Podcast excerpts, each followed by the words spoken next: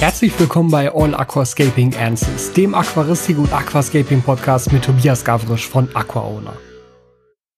Und damit herzlich willkommen bei einer neuen Podcast-Folge hier auf All Aquascaping Answers. Ich sag schon mal einmal vorweg, diese Folge wird wahrscheinlich wieder ein bisschen kürzer werden und auch nur so eine Art Update-Folge, beziehungsweise was ist so im Laufe der Woche passiert, einfach aus Zeitgründen. Das ist heute leider nicht anders drin. Ähm, normalerweise versuche ich ja wirklich auch diese Podcast-Folgen in meinem Vorfeld zu produzieren, damit genau sowas wie heute eben nicht passiert. Es gab es allerdings letzte Woche einfach so viel zu tun, vor allem wegen der Toolbags, weil die ja gelauncht wurden und ich ja zum großen Teil auch schon verschickt habe, dass das einfach diese Woche leider nicht anders drin war. Und dazu kam dann auch noch, und die, die das jetzt auf YouTube hier sehen, die werden das schon so ein bisschen wahrnehmen. Ich habe gestern mein komplettes Büro hier umgebaut. Also eigentlich nicht das Büro, sondern nur den Schreibtisch umgebaut, weil ich konnte nicht mehr damit leben, wie hier die ganzen Kabel verlegt wurden. Das musste einmal ordentlich gemacht werden. Außerdem habe ich in neue Lichter investiert, die jetzt noch nicht da sind. Das heißt, das Lichtsetter, was ihr seht, ist noch nicht das, wie es am Ende aussehen soll. Das sieht nämlich jetzt ehrlich gesagt so ein bisschen bescheiden aus. Also zumindest so, wie es halt nicht am Ende wirken soll. Und dazu musste halt ohnehin so ein bisschen umgebaut werden. Und jetzt habe ich aber deutlich mehr Platz hier auf dem Schreibtisch und deutlich mehr, ja, einfach Platz, um halt Sets zu bauen, sozusagen. Also nicht im Hintergrund. Der Hintergrund ist ja relativ identisch, da ändert sich ja nicht groß was. Aber ich habe jetzt halt mein ganzes Equipment hier viel mehr um mich rum. Und deshalb denke ich, dass wenn auch die neuen Lichter da sind, oder das neue Licht, das ist nur eins, dass ich dann endlich auch mal, denn das haben sich viele von euch ja auch schon mal immer mal wieder gewünscht, hier so eine Art äh, Studio-Tour mache. Also klar gibt's ja auf, auf AquaOwner, auf meinem Hauptkanal, jedes Quartal diese Quartalstouren, wo ich ja auch immer erkläre, was sich irgendwie so am Büro geändert hat. Aber doch nicht wenige von euch haben explizit immer mal danach gefragt, hey, kannst du nicht mal genau zeigen, wie du deine Videos machst, womit du filmst, was so dein Aufbau ist, was dein Setup ist, was für Lichter du benutzt, wie halt dein Studio sozusagen eingerichtet ist für die Produktion von Videos. Und genau das werden wir dann mal machen. Und ich habe damals ja auch schon immer gesagt, das ist halt ein Thema, was mit Aquaristik eben nichts zu tun hat und ich das deshalb auch nicht auf AquaOwner machen werde, sondern das wird dann auf meinem Fotografiekanal landen. Das war ja mein allererster YouTube-Kanal, für die, die das noch gar nicht wissen. Einfach unter meinem Namen, Tobias Gavrisch, findest du auf YouTube einen Kanal mit, ich glaube, 24.000 Abos, 25.000 Abos um den Dreh. Das war mein allererster YouTube-Kanal und da geht's halt um Fotografie und Videografie. Ganz lange ging's halt nur um Fotografie und dann hauptsächlich um Bildbearbeitungstechniken, so Sachen, wie macht man irgendwas mit Photoshop. Das habe ich ganz lange gemacht, aber im Laufe der Zeit hat sich das dann natürlich immer mehr mehr Richtung Videografie entwickelt. Allerdings ist das halt auch ein Kanal, der mehr oder weniger brach liegt. Also ich habe da jetzt, glaube ich, schon seit einem Jahr kein neues Video mehr drauf veröffentlicht. Das heißt, diese ähm, YouTube Studio Tour wäre dann das nächste neue Video mal. Aber es passt halt thematisch natürlich eher dahin als auf meinen Aquaona-Kanal. Deshalb werden wir das vermutlich mal machen, wie gesagt, sobald das Licht hier ist. Ich kriege nämlich jetzt noch so eine schöne große Softbox, die aus dieser Richtung dann kommen wird.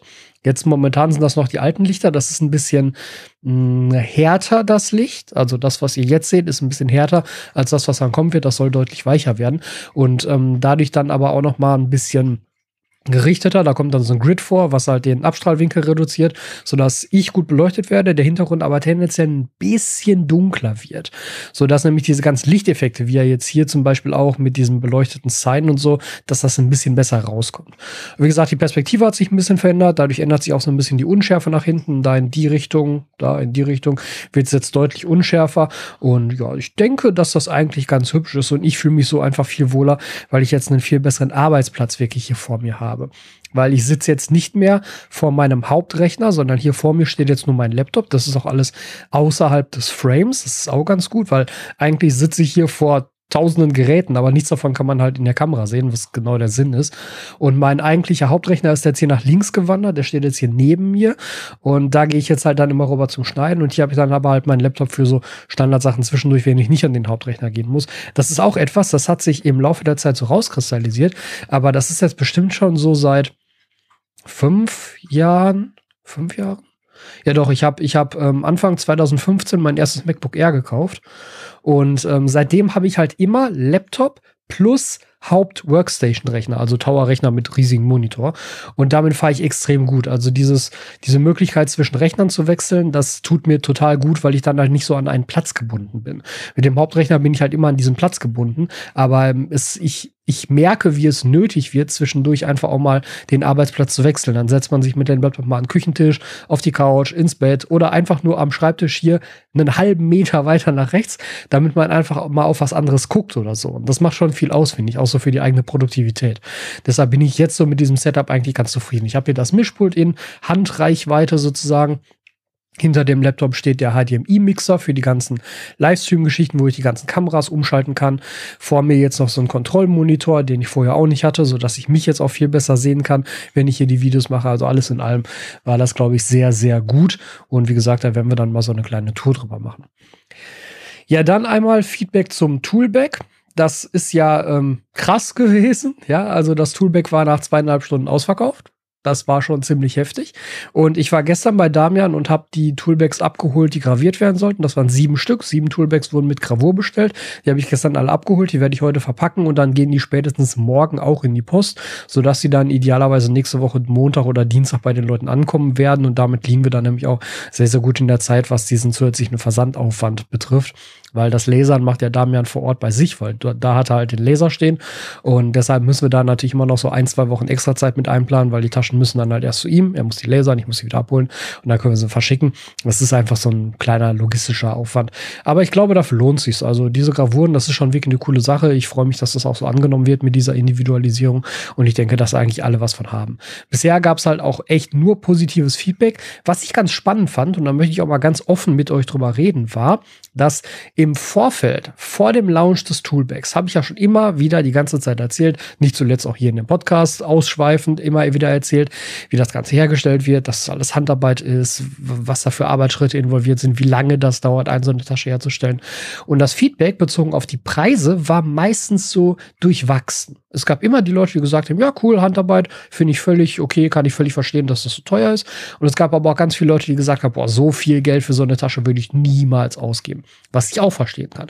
Also, ne, bitte nicht falsch verstehen, das ist überhaupt keine Kritik an den Leuten, die sagen, das ist zu teuer. Absolut verständlich, dass über 100 Euro für so eine Ledertasche viel zu teuer ist, ne? Also, kann ich ja völlig verstehen, wenn, wenn das so gesehen wird.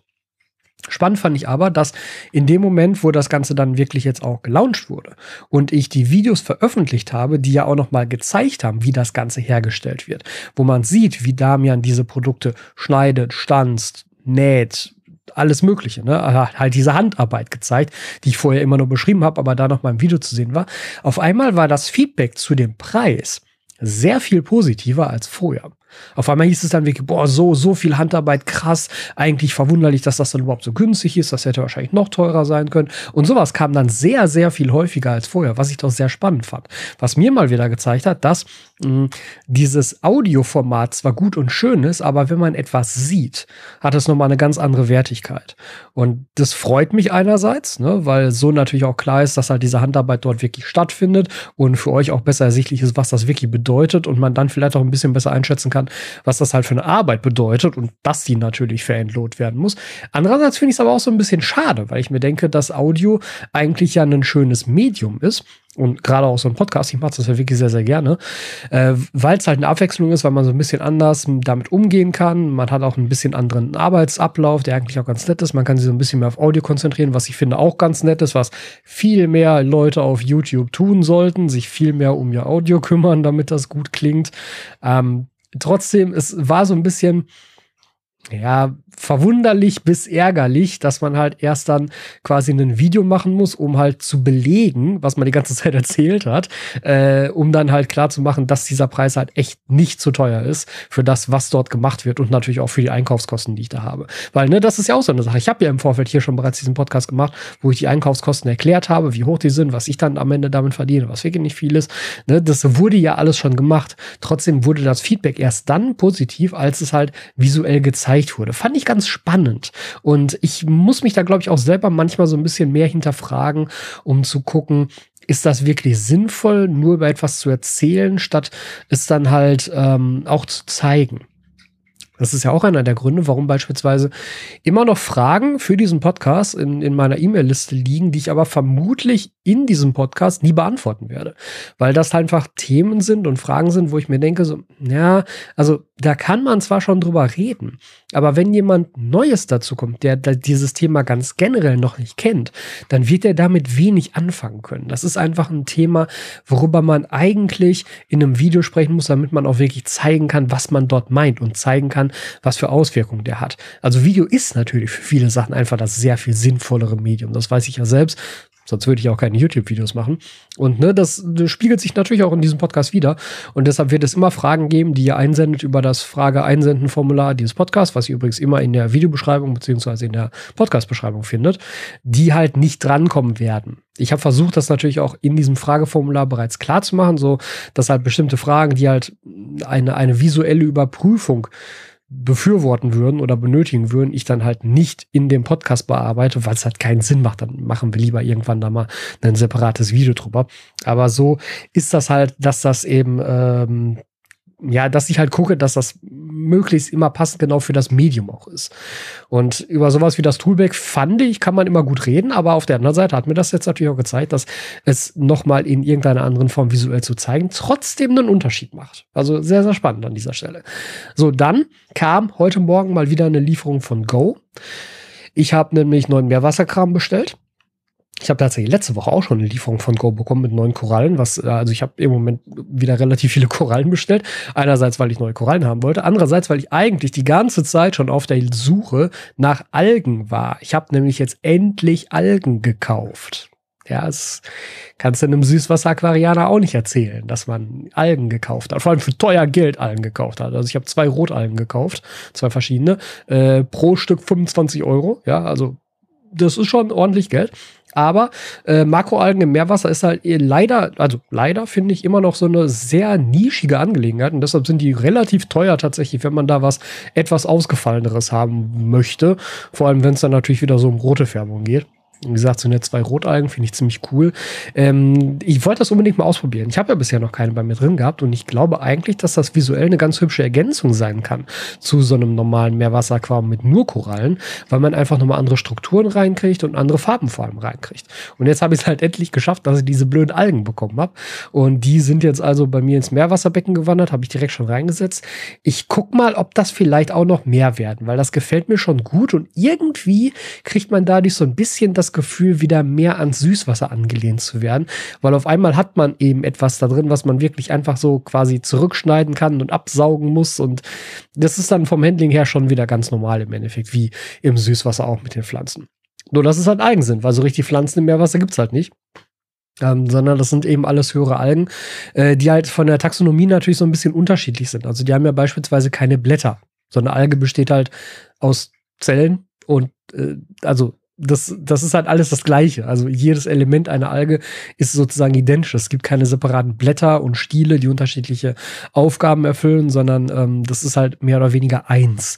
Und das ist ja auch der Vorteil von Algen. Das ist eigentlich so ähnlich wie bei Moosen, dass sie halt aus kleinsten Fitzelchen sich selbst weiterentwickeln können. Also wenn ich einer Pflanze halt die Blätter abschneide, die Blätter kann ich nicht nochmal einpflanzen. Da passiert nichts mit. Die verrotten und dann sind sie halt weg. Aber bei Moosen und auch bei Algen ist es eben so, dass kleinste Fitzelchen von irgendeinem Überbleibsel dieser Alge ausreichen, um halt sich weiter zu verbreiten. Das ist natürlich auch eine potenzielle Gefahr. Ne? Also wie im Süßwasser ja auch, können sich Algen natürlich auch im Meerwasser unkontrolliert verbreiten und dann hat man eventuell das Problem, dass die halt, ja, vermehrt auftauchen, was man ja auch nicht will. Ich bin ja bisher in meinem Meerwasserbecken zum Glück recht Algen verschont geblieben. Also bis auf regelmäßige Beläge an den Scheiben habe ich eigentlich nichts. Und auch die Beläge an den Scheiben, die halten sich doch echt in Grenzen. Also ich mache die Scheiben zweimal die Woche sauber, das war's. Und ich weiß, dass andere das eigentlich täglich machen müssen, damit man da vernünftig was sieht. Von daher, eigentlich bin ich damit sehr zufrieden. Jetzt hoffe ich natürlich, dass das mit den ähm, Rotalgen dann auch so bleibt. Es gibt wirklich speziell so Makroalgen, die man sich danach aussuchen kann, wie stark sie sich verbreiten und auch wie schnell sie wachsen, sodass das nämlich auch wirklich welche sein können, die sich halt quasi kaum von selbst verbreiten, die einfach nur aus sich heraus weiter wachsen, aber nicht jetzt irgendwie quer durchs Becken irgendwelche Ableger werfen oder Stücke werfen, um sich halt weiter zu verbreiten. Da hoffe ich jetzt darauf, dass das bei den Rotalgen auch so der Fall ist. Ich muss mich da noch weiter einlesen, dass ich wirklich die ganzen Namen drauf habe, dass ich die ganzen Unterschiede drauf habe. Das wird noch ein bisschen dauern natürlich. Aber je nachdem, wie das wird und wie das auch aussieht, kann ich mir schon vorstellen, da in die Richtung noch mehr zu machen, weil das ist echt spannend und bietet einfach noch mal so ein bisschen mehr einerseits Flexibilität im Meerwasserbecken, andererseits aber eben auch eine wirklich sehr andere Optik, die man dadurch noch erreichen kann. Und wer weiß, vielleicht macht das sogar Sinn, dann mal wirklich so auf explizite Algenscapes zu gehen. Das habe ich jetzt schon ein paar Mal auf Instagram gesehen wo halt Leute Meerwasserbecken gefahren haben mit Süßwasserlampen, weil nämlich in dem Becken nur Algen drin waren, also nur Makroalgen aus dem Meerwasserbereich, was mega gut aussah. Also das sah halt ernsthaft aus, wenn du es nicht gewusst hättest, wie als wenn da jemand ein Süßwasserpflanzenbecken stehen hätte. Und das finde ich schon auch cool. Also das ist natürlich schon auch eine sehr besondere Optik, ähm, womit man halt vielleicht auch dafür sorgen kann, dass man Leute ans Meerwasser ranbringt. Was ich nämlich auch, also das ist mir ja auch wichtig. Ich mache solche Videos und solche Einführungen und solche Eigenversuche an mir selbst ja auch immer mit dem Hintergedanken, könnte das für euch ein spannender Einstiegspunkt sein für das Thema Meerwasseraquaristik. Und bisher habe ich es ja so gemacht, es sozusagen mal das Handling zu machen. Also wenn man das Handling beibehält, was man aus einem Süßwasseraquarium kennt und dann auf Meerwasser überträgt, dass man das damit macht. Aber es wäre natürlich auch interessant, die Optik sozusagen zu übertragen, um damit vielleicht einen Ansatzpunkt zu haben für Leute, um halt Meerwasser attraktiver zu machen, was ich mir auch gut vorstellen könnte. Und wer weiß, vielleicht probiere ich das irgendwann mal aus, wenn ich da im Laufe der Zeit mal so ein paar Algen gesammelt habe. Dafür muss man natürlich erstmal an die Dinger drankommen, was wie gesagt echt gar nicht so leicht ist, also hätte ich gar nicht gedacht. Aber da gibt es wenig Shops, die überhaupt Algen führen. Und wenn, dann sind das ganz häufig nur so diese drei, vier verschiedenen klassischen Sorten an grünen Makroalgen, die man ja, also die siehst du halt in mehr oder weniger jedem Meerwasserbecken, was halt Makroalgen beinhaltet. Und das ist natürlich auch nicht so richtig spannend. Deshalb, wie gesagt, es hat ziemlich lange gedauert, bis ich jetzt an diese Rotalgen rangekommen bin. Die gibt's dann auch immer nur in relativ kleinen Stückzahlen und dann halt zu ziemlich hohen Preisen, ehrlich gesagt. Ich werde da vermutlich einfach selber auch noch mal so ein bisschen auf Ebay oder Ebay Kleinanzeigen rumgucken müssen. Ich denke mal, da wird man leichter und günstiger fündig werden. Ich schau mal. Also ist ein interessantes Thema. Und ich werde mal schauen, wo mich das noch so hinführt. Aber jetzt, wie gesagt, ähm, mehr kann ich euch diese Woche leider noch gar nicht erzählen. Ich hoffe, dass ihr mir diese Folge nicht übel nehmt und vielleicht so ein kleines Wochenupdate trotzdem ganz interessant fandet. Nächste Woche, versprochen, gibt's wieder etwas mehr Input, aber heute ist einfach noch sehr viel zu tun. Ich werde jetzt gleich die Toolbags verpacken, die halt ähm, graviert wurden, um das alles schon mal fertig zu haben. Wie gesagt, dann gehen die idealerweise morgen früh in die Post und dann sind sie Montag oder Dienstag bei euch. Und da muss ich auch hier im Studio noch so ein bisschen optimieren, weil ich habe das vergestern alles komplett umgebaut gekriegt. Was ich aber gestern nicht nicht mehr geschafft habe, ist es komplett aufzuräumen. Und dann werden heute auch noch neue Videos für Maifisch gedreht. Also insgesamt voller Tag. Und Wasserwechsel muss ich auch noch machen. Wasserwechsel ist ganz dringend, weil den habe ich jetzt schon eine Woche, also letzte Woche ausgesetzt, als es nämlich mit den Toolbags dann anfing. Dann habe ich gesagt, okay, komm, jetzt musst du dich erst darum kümmern. Äh, machst mal keine Wasserwechsel, machst halt äh, ein, zwei Tage später. Ja, dabei ist es dann natürlich auch nicht geblieben und deshalb ist heute unbedingt zwanghaft Wasserwechsel angesagt. Das ist unbedingt nötig jetzt. Also in dem Sinne, vielleicht machen einige von euch ja heute mit mir Wasserwechsel und dann können wir zusammen so ein bisschen äh, Gießkannen schleppen und Wasser füllen und uns äh, nasse Hände holen. Haut rein, wir sehen uns bei der nächsten Folge wieder. Vielen Dank, dass du dir diese Folge wieder bis zum Ende angehört hast. Wenn du diesen Podcast auf YouTube schaust und hörst, dann vergiss bitte nicht, den entsprechenden YouTube-Kanal zu abonnieren und dem Video dort einen Daumen nach oben zu geben. Dort kannst du übrigens auch unter dem Podcast kommentieren und mir so deine Meinung dalassen. Wenn du diesen Podcast über eine Podcast-Plattform oder über einen Podcatcher deiner Wahl gehört hast, dann vergiss dort bitte nicht zu bewerten, falls du es dort kannst. Am wichtigsten sind immer noch die Bewertungen bei Apple Podcasts und bei Google Podcasts. Die helfen enorm dabei, einen Podcast bekannter und wichtiger zu machen. Das Deshalb, falls du dort bewerten möchtest, wäre ich dir sehr, sehr dankbar für deine Bewertung auf einer dieser Plattformen und wir sehen uns jetzt bei der nächsten Folge wieder.